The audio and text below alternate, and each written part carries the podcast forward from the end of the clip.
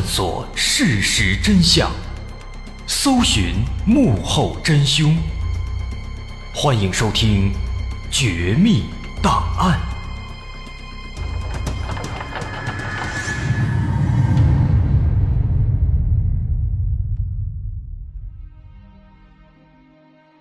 还原事实，探索真相。欢迎来到今天的《绝密档案》，我是大碗。咱们今天这故事发生在美国马萨诸塞州一个叫做汤森的小镇，这个小地方只有八千多人。今天的主人公安德鲁斯一家就住在这里。父亲叫布里安·安德鲁斯，他是一家股票公司的员工。母亲在一家服装店工作，他们有两个乖巧可爱的女儿，分别是十六岁的姐姐安妮·安德鲁斯和十三岁的妹妹杰西卡·安德鲁斯。这本来是一个甜蜜又幸福的家庭，在这个小镇上安逸无忧无虑地生活着。可是，在一九八五年，一场重病带走了母亲的生命。一家四口变成了一家三口，在全家悲伤之余，一些诡异和可怕的事情也随之而来。在母亲去世以后啊，家庭的重担全都落在了父亲的肩上。为了不让女儿的生活水平降低，父亲布里安除了平时的本职工作之外呢，还找了一份兼职。在他的努力下，这日子虽然可以继续过下去。收入和之前也勉勉强强持平，但是他一个人同时做两份工作，导致父亲的工作时间大大延长，对两个女儿的呵护和关爱也随之减少。那么这两个女儿就只能通过自己来想办法去消解失去母亲的这股巨大的伤痛。在母亲刚刚去世那几个月里啊，姐妹俩很少出门。为了分散注意力，姐姐安妮就喜欢上了煲电话粥，哎，天天给各种同学和朋友打电话，有时候一打就是两三个小时。那通过在电话里和各种朋友亲戚的倾诉和交谈，他能够稍微缓解自己内心当中的不悦和悲伤。说当时他天天打电话煲电话粥，严重到了什么程度呢？除了吃饭、睡觉、上学。回家一有空了，闲下来了，就拿起电话给人打。他甚至后来通过电话还网恋了。当然，那个年代还没有网络，网络还没有普及，其实也不能算是网恋。严格来讲呢，应该叫电话恋。双方连面都没见过，就在电话上通过相互交流，就这样在一起了。跟咱们现在说的网恋其实也有异曲同工之妙。但是对当时的安妮来说啊，这也不一定是坏事，至少在失去了母亲这样的一个至暗的时刻，网恋男友帮她分担了一些痛苦。不过话还得说回来，这网恋啊，不管是电话恋还是网恋，它毕竟是无形的。每当男友不在的时候，没工夫打电话的时候，安妮就又会陷入到痛苦当中。这个时候啊。他就只能和妹妹相互依靠，相互安慰。他们的父亲每天忙于工作，这两姐妹又会如何相互安慰呢？如何排解内心的痛苦呢？父亲没有想到，他的女儿们选择了一种极为诡异的方式。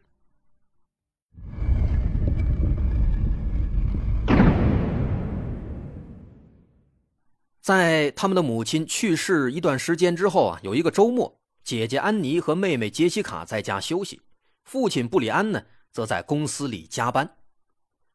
晚上七点半左右，布里安结束工作回到家中，却发现家里一片漆黑，没有开灯。他感到有些奇怪，两个女儿今天都在家，怎么会不开灯呢？那带着疑惑的心情，布里安走进了家门。他发现屋子里一片安静，只有在二楼女儿们的房间里，似乎有微弱的灯光渗透出来。可是这才七点半啊，孩子们总不可能现在就已经上床睡觉了吧？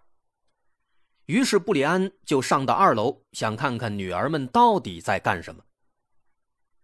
他刚一上楼，就听到女儿们的房间里面传来了一些低声说话的声音，这让布里安更加好奇了。于是他走过去，连门都没敲，把门就推开了。然而推开门之后，眼前的场景却让他愣住了。只见房间里灯光昏暗，安妮和杰西卡跪在地上，面前摆了一张小桌子，上面放满了母亲生前的照片，还有各种随身物品。摇曳的烛光忽闪忽闪的，安妮的嘴里在不停地嘟囔着：“回来吧，我的母亲！回来吧，我的母亲！”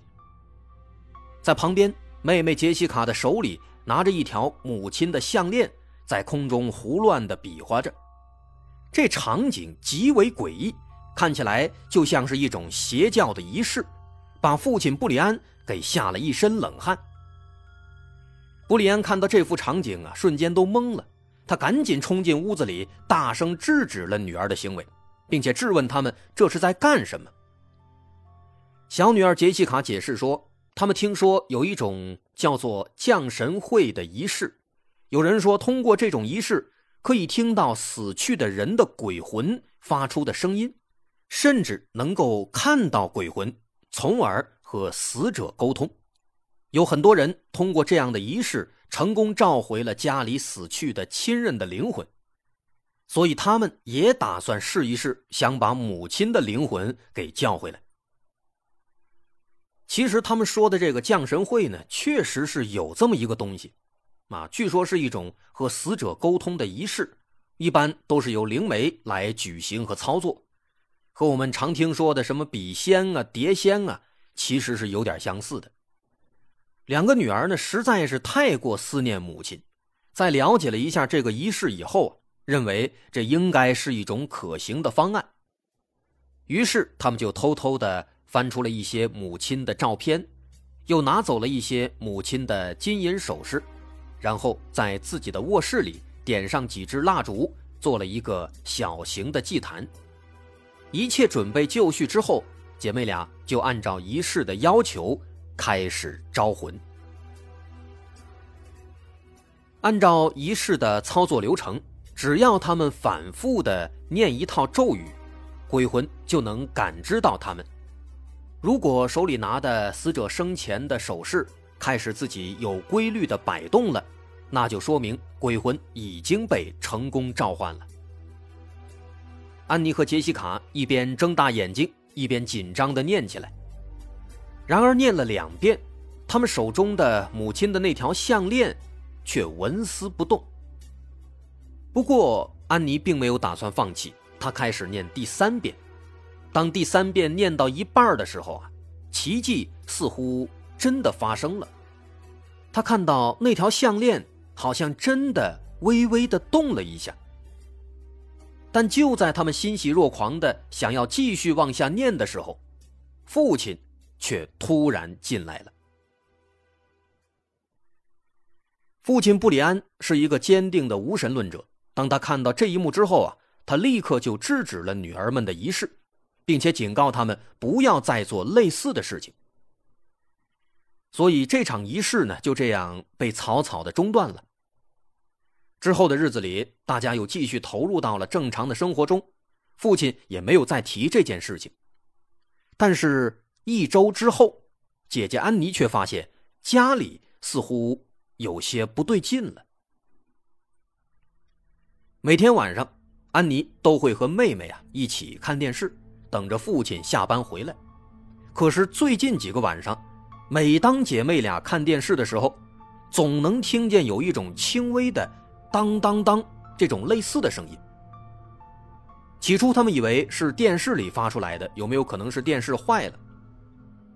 但是有一天晚上啊，他们明明还没有开电视，这个声音仍然出现了。所以他们猜测啊，可能是家里有老鼠。但是因为胆子小啊，他们也没敢去找。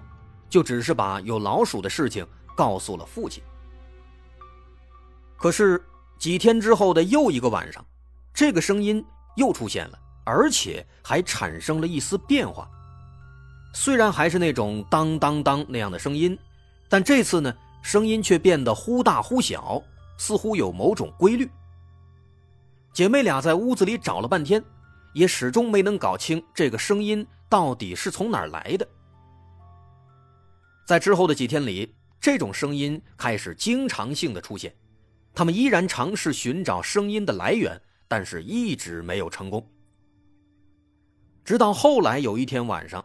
情况突然发生了变化，那个声音在客厅的墙壁里突然出现了，非常明显。姐妹俩赶紧靠在墙上仔细听，而这一次，他们终于听清了。那个声音啊，就像是有人在有规律的、缓慢的敲墙。那为什么会有敲墙的声音呢？姐妹俩跑到房子外面查看。但是外面没有任何人，不可能有人敲墙啊！可当他们回到房子里，那个声音却仍然在继续。那这个情况就有点吓人了，两个女孩被吓得汗毛直立，立刻钻进卧室里躲了起来。几分钟之后，姐妹俩在卧室里渐渐冷静下来。这个时候，姐姐安妮突然想到，她说：“这个声音。”有没有可能是母亲的灵魂发出来的？有没有可能是前几天那场招魂仪式起作用了，但是因为只进行到了一半就被打断了，所以母亲的灵魂被困在了房子里呢？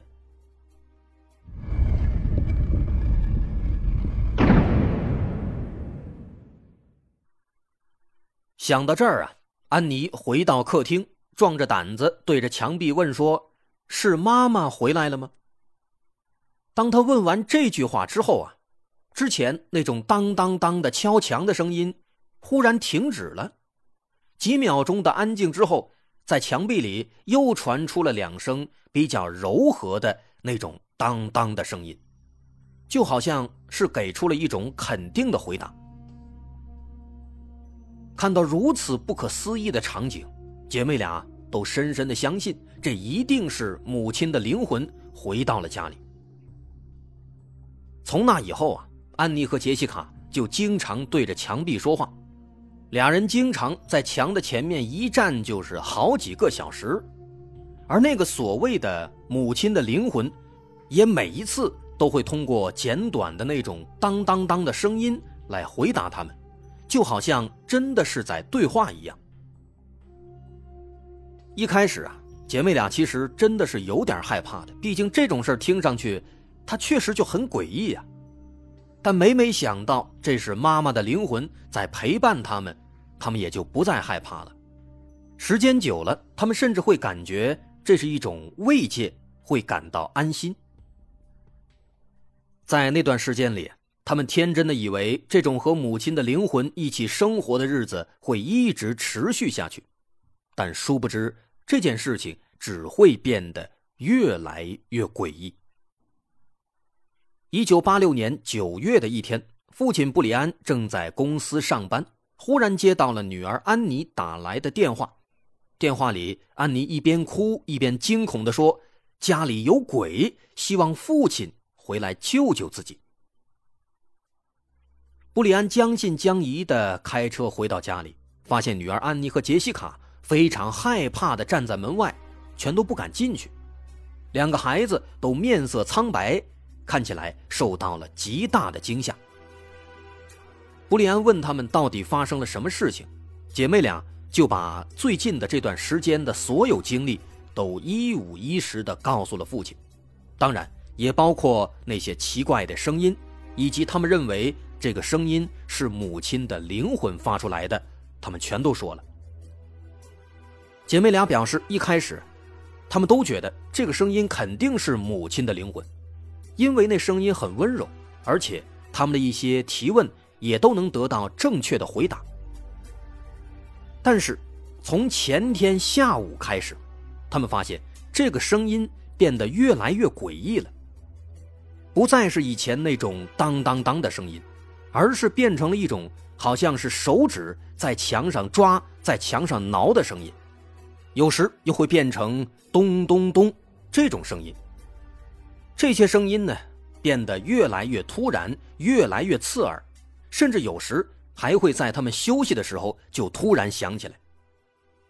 就比如刚才，姐妹俩正在卧室里睡午觉，突然一阵尖锐的抓挠声猛地响了起来，姐妹俩被吓了一跳，被突然惊醒。而当他们又一次迷迷糊糊的睡着，那个声音突然再一次出现了，就好像是在故意的用一些尖锐的声音在吓他们。这让他们实在是有点受不了了，所以才打电话给父亲求助。他们认为那个东西肯定不是母亲的灵魂了，肯定是某些其他可怕的东西。听完了孩子们的哭诉，父亲对家里的各个房间展开了一次彻彻底底的检查，把每一面墙里里外外全都好好的听了一遍，研究了一遍。他也猜测可能是有人在房子外面敲墙恶作剧，所以专门跑到房子外面去观察。看看地面上是否有可疑的脚印，但是围着房子转了好几圈，却没有发现任何可疑的痕迹，也没有听到女儿所说的那些奇怪的声音。无奈之下，父亲只好安慰女儿，让他们放松心态，不要再过多的思念母亲。但这当然没有用了。几天以后，女儿们又惊恐地对他说：“家里的怪事儿。”更多了。先是客厅的电视会自己打开，然后就是杰西卡的玩具经常会出现在别的位置，甚至安妮发现自己前一晚放在床边的衣服，在第二天早上会莫名其妙的消失。最可怕的是，一九八七年二月的一天下午，安妮和杰西卡正在沙发上休息，忽然。在地下室里传来了一阵叮叮咣咣的噪音。两人来到地下室一看，惊恐地发现，在墙壁上有一排红色的文字，上面写着：“我在你的房间里，来找我。”在后面还放了一张安妮的照片。这种事情确实就有点太吓人了，安妮也吓坏了。她马上给父亲打电话，并且还报了警。随后，警方来到他们家中，首先对地下室的这行字展开了研究。结果发现，这行红色的文字呢，它竟然是用番茄酱写的。这其实很明显，这绝对不是什么鬼魂显灵，而是有人在恶作剧啊！如果是有人要恶作剧，故意吓他们。那么这个人呢？首先，他就必须要进入他们家的地下室里。但是警方对安妮家展开了全面勘查，查遍了所有房间、所有角落，却没有发现任何有外人闯入的痕迹。房子的窗户和后门都是反锁的，周边的邻居也表示最近没有看到可疑的人员进出。随后，警方又询问了安妮和杰西卡，也了解了他们两个从招魂仪式到现在发生的所有这些怪事在综合分析之后啊，警方认为，从他们家的房子的情况来看呢，不太可能是有外人闯入。相比之下，其实警方更认为这一切都是安妮和杰西卡自导自演的恶作剧。可能他们就是想引起父亲的关注，毕竟他们的妈妈已经去世了，现在最缺的就是关怀和安慰。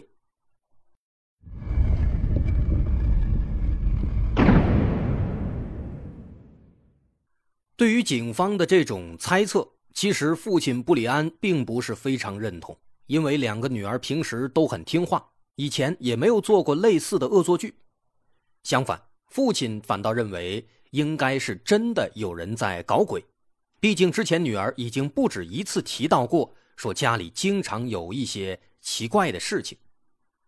所以接下来呢，他开始更加仔细的留意家中的各个细节，每天都尽可能的早点回来，看看类似的事情是否还会继续发生。他想的没错，这些奇怪的事儿的确还在发生。在之后的日子里，那些奇怪的响声变得越来越少了，但是诡异的用番茄酱写出来的红字却越来越多，有时出现在地下室里，有时出现在客厅里，甚至有时会出现在姐妹俩的卧室里。而那些红字所写的内容，无一例外都和姐妹俩有关系。看起来啊，这个所谓的鬼魂，他的目标是很明确的。而且随着时间流逝，这件事情也变得越发离奇。从那段时间开始啊，两个女孩经常说在家中能看到妈妈的鬼影，那道影子在家里晃来晃去，和妈妈的身形非常像。每一次女儿向父亲倾诉的时候，都能看出来，女儿真的是非常害怕。他们甚至一度吵着想换一个地方住。但是父亲布里安对此却感到非常疑惑，因为他自己从来没有见到过任何的异常情况。随着那些所谓的闹鬼的事情越来越多，渐渐的，父亲布里安也发现了一个非常可疑的规律：只要他在家里。那么一切都风平浪静，只要他出门，那些奇怪的声音、墙上的字，还有鬼影才会出现。这实在是太可疑了，好像这些东西都在躲着布里安。那么思来想去啊，布里安其实也有一些动摇了，他也开始怀疑自己的女儿，因为在家里这样一个封闭的空间。只有两个女儿，他们有恶作剧的条件。为了搞清真相，布里安找了一位心理学家。心理学家表示，这种情况呢有两种可能：第一，是两个孩子希望通过这样的恶作剧来引起工作繁忙的父亲的注意；第二呢，就是说两个女儿或者是其中的某一个女儿，她因为母亲去世这种巨大的精神痛苦。造成了人格分裂，产生了第二个人格，是新的人格搞出了这些恶作剧，而他们自己其实真的是不知道的。所以后来心理学家呢又找姐妹俩做了深度交谈，但是两人无论如何都不承认说这些不是他们干的。他们始终坚持说啊，当初那个仪式应该是招来了某些鬼魂。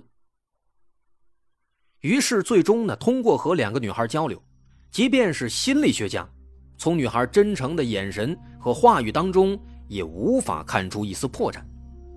换句话说，他认为这两个女孩不像是装出来的，他们有可能并没有说谎。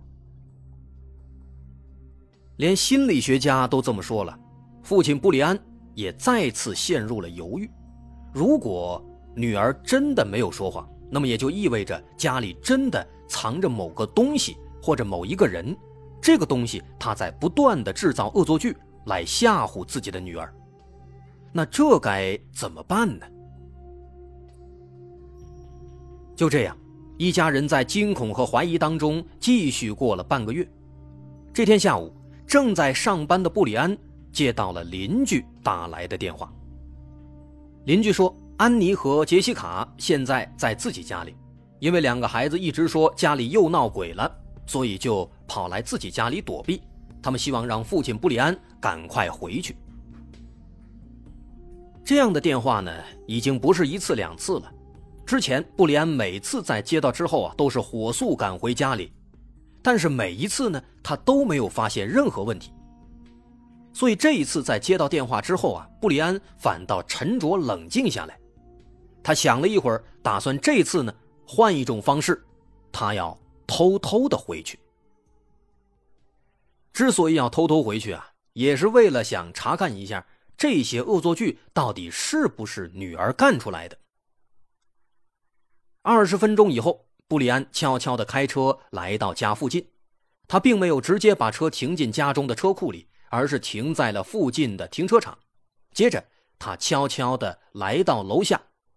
他没有去邻居家找女儿，而是一个人轻手轻脚的打开了自家的房门，走进了房子里。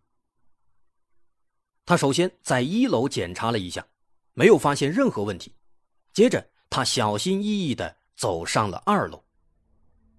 这一路上啊，他看到楼梯上到处都是丢弃的布娃娃和女儿的衣服，在女儿卧室外面的墙上还写着两行红色的字：“嫁给我，如果可以的话，请回来找我。”很明显，因为这两行字。可能还有其他的某些东西，两个女儿都被吓坏了。布里安走过去，想仔细看看墙上的字，但就在这个时候啊，他忽然听到在卧室里有一些窸窸窣窣的响动，这让布里安顿时感到有些紧张。于是他蹑手蹑脚地走到卧室跟前，突然猛地用力推开了卧室的门，但是下一秒。眼前的一幕让他终生难忘。只见在女儿的卧室里，有一个穿着长裙、化着浓妆、戴着金色假发的男人，正站在安妮的床边，目光错愕地看向自己。这幅诡异的情景让布里安愣了一下，紧接着他注意到，这个男人穿的长裙，竟然是自己去世的妻子的。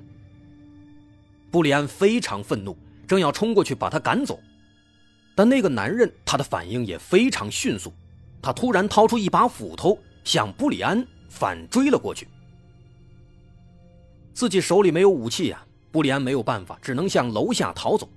也幸亏他跑得快啊，三步并作两步就冲出了房门，把那个男人反锁在了房子里。接着，布里安立刻跑到邻居家中打电话报了警。直到这个时候，他才终于明白，原来两个女儿并没有撒谎，确实有东西藏在自己的家里。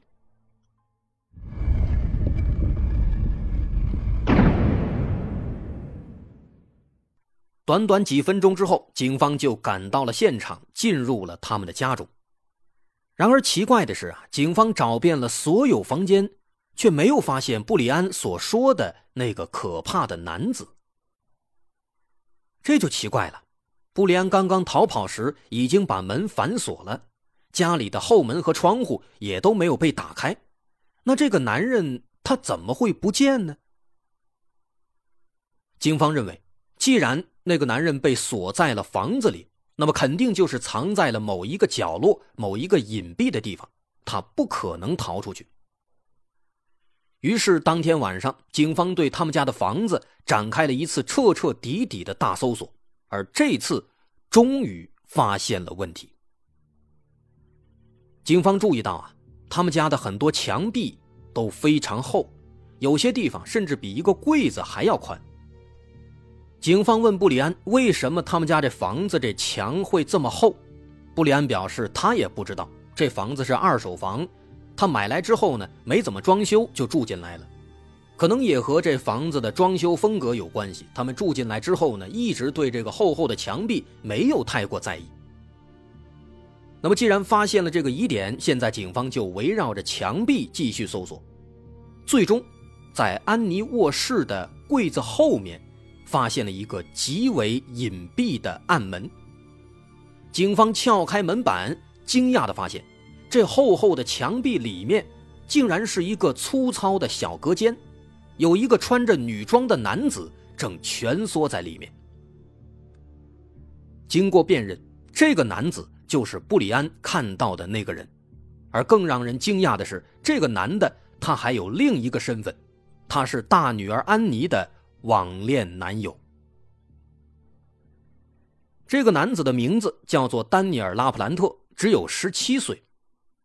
他呢，其实也是一个不幸的孩子。小时候和继父生活在一起，但继父是个变态，经常殴打甚至强奸年幼的丹尼尔。童年的悲惨经历让他养成了一种扭曲和孤僻的性格，这导致他交不到朋友，也经常遭到排挤。上了中学以后啊，丹尼尔突然发现自己喜欢上了偷东西。他倒不是为了钱。单纯的就是喜欢观察那些失主的反应。每次偷东西之后，他不走，他会在现场躲起来，比如藏在衣柜里面，藏在床底下，偷偷的观察，看看失主是什么反应。等他看腻了，再找机会偷偷的离开。经过多次潜伏，丹尼尔已经相当熟练了。潜伏进别人家中，就好像回自己家一样，非常简单。直到不久之前，他偷偷钻进了布里安家的房子。恰好那段时间，两个女孩的母亲去世了，全家都回老家去处理丧事，好几天没有回来。在这几天里啊，丹尼尔偶然发现，他们家的房子墙壁都非常厚，而且里面都是木头之类的松散的材质。于是呢，他就在安妮的卧室的墙壁上挖了一个洞，在里面形成了一个小隔间，自己住了进去。但毕竟这是在墙壁里面，虽然墙壁非常厚，但是对人来说，这里面的空间还是非常非常狭小的。于是丹尼尔又继续往深处挖，最终呢，几乎在他们家的每一面墙里面都挖了一条通道。还在墙上钻了几个小洞，可以观察安妮一家的一举一动，在里面偷窥。几天以后，布里安带着安妮和杰西卡回来了。此时，丹尼尔藏在墙里，他看到安妮的第一眼就爱上了这个美丽的少女。从那以后啊，他干脆就住在了这面墙里，每天都偷窥安妮的生活。等到白天家里没人了。他再出来找点吃的。在这段时间里，通过偷窥，丹尼尔逐渐了解了安妮的各种兴趣爱好，了解了她的各种心事，他也越发的喜欢安妮了。渐渐的，他已经不满足于偷窥了。为了接近安妮，他给安妮打电话，谎称自己是她的同校同学，找各种机会和安妮聊天。那段时间呢，安妮正处在悲伤当中，天天给各种朋友打电话煲电话粥。丹尼尔刚好就利用了这个机会，他每天都向安妮嘘寒问暖，逗她开心。没多久就博得了安妮的好感，两人就这样在电话上确定了男女朋友关系。在一段时间的交往之后呢，安妮主动提出想要见一见丹尼尔。可是此时丹尼尔却不敢了，因为他长得实在是不太好看，一脸痘，而且非常邋遢，不会捯饬自己，所以丹尼尔就一直找各种理由在拒绝。但是，一次两次还行，总拒绝那肯定是不太合适，所以后来终于有一次，他实在无法推辞，只能答应了。见面的结果。和大家想的很多网恋结果是一样的，三个字儿：见光死。安妮看到丹尼尔之后啊，瞬间感觉自己被骗了，她就不太乐意了。但是出于礼貌，安妮还是想着继续尝试交往一下。可这个丹尼尔呢，偏偏没抓住机会，他这情商实在是太低了。刚坐到一起，就开始聊安妮刚刚去世的母亲。那这不完蛋吗？哪壶不开提哪壶啊！所以这次见面之后，安妮直接就提出了分手。但是丹尼尔他不愿意啊，他就怀恨在心了，对安妮渐渐的也由爱转恨。后来有一天，他通过偷窥发现姐妹俩在搞什么通灵仪式，希望召回母亲的灵魂，于是他借题发挥，时不时的就敲几下墙，想吓吓他们。但没想到被姐妹俩误以为是母亲的灵魂回来了，所以后来呢，他又开始一惊一乍的敲墙挠墙，希望能够吓住安妮。这的确也很有效果，安妮每次都被吓得不轻。后来丹尼尔感觉不太过瘾，就用番茄酱在墙上写字，又穿上安妮的母亲的衣服，在走廊里爬行，假装是鬼魂。看着安妮被吓得四处乱窜，丹尼尔的心里高兴极了。不得不说，丹尼尔这个人，他的心理实在是有点变态了。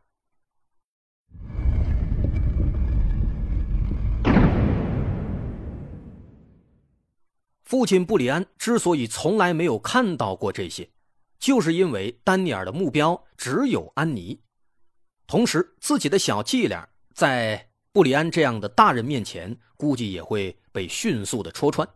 所以每次他听到布里安开车回来的时候，就迅速藏进墙里。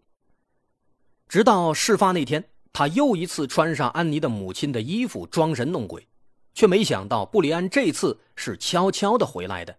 他没有听到汽车开进车库的声音，所以没有来得及藏起来，最终被布里安撞了个正着。警方在了解了整件事情的经过之后啊，对于如何处置丹尼尔也犯了难，因为他只是在恶作剧啊，没有造成实质性的太大的伤害，因此最终只能以非法侵入他人住宅和故意毁坏他人财物的名义把他关进了拘留所。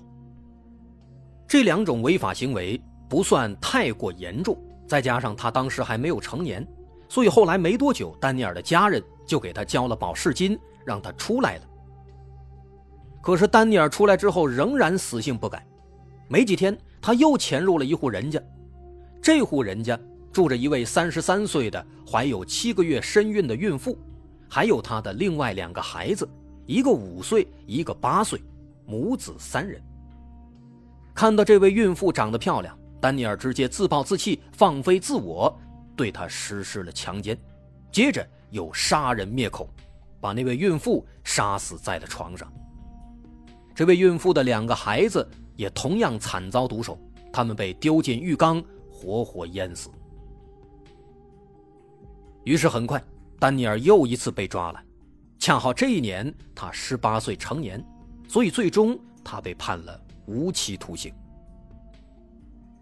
在之后的几十年里，他又多次上诉，也曾经假装悔改。希望得到假释，但考虑到他之前的罪行和变态的行为，每一次法官都拒绝了他的请求。不得不说啊，这个丹尼尔和上回咱们刚刚说的薛明生还有点相似之处，都是在偷窥，心里都有点变态，在失去了自己所谓的爱慕对象之后，也全都由爱转恨，希望除掉对方。所以，对这样的人来说，对这种变态偷窥狂魔来说，即便是无期徒刑这样的结局，其实也无法完全洗刷他犯下的罪恶。只能感到可惜，为什么在那个州没有死刑呢？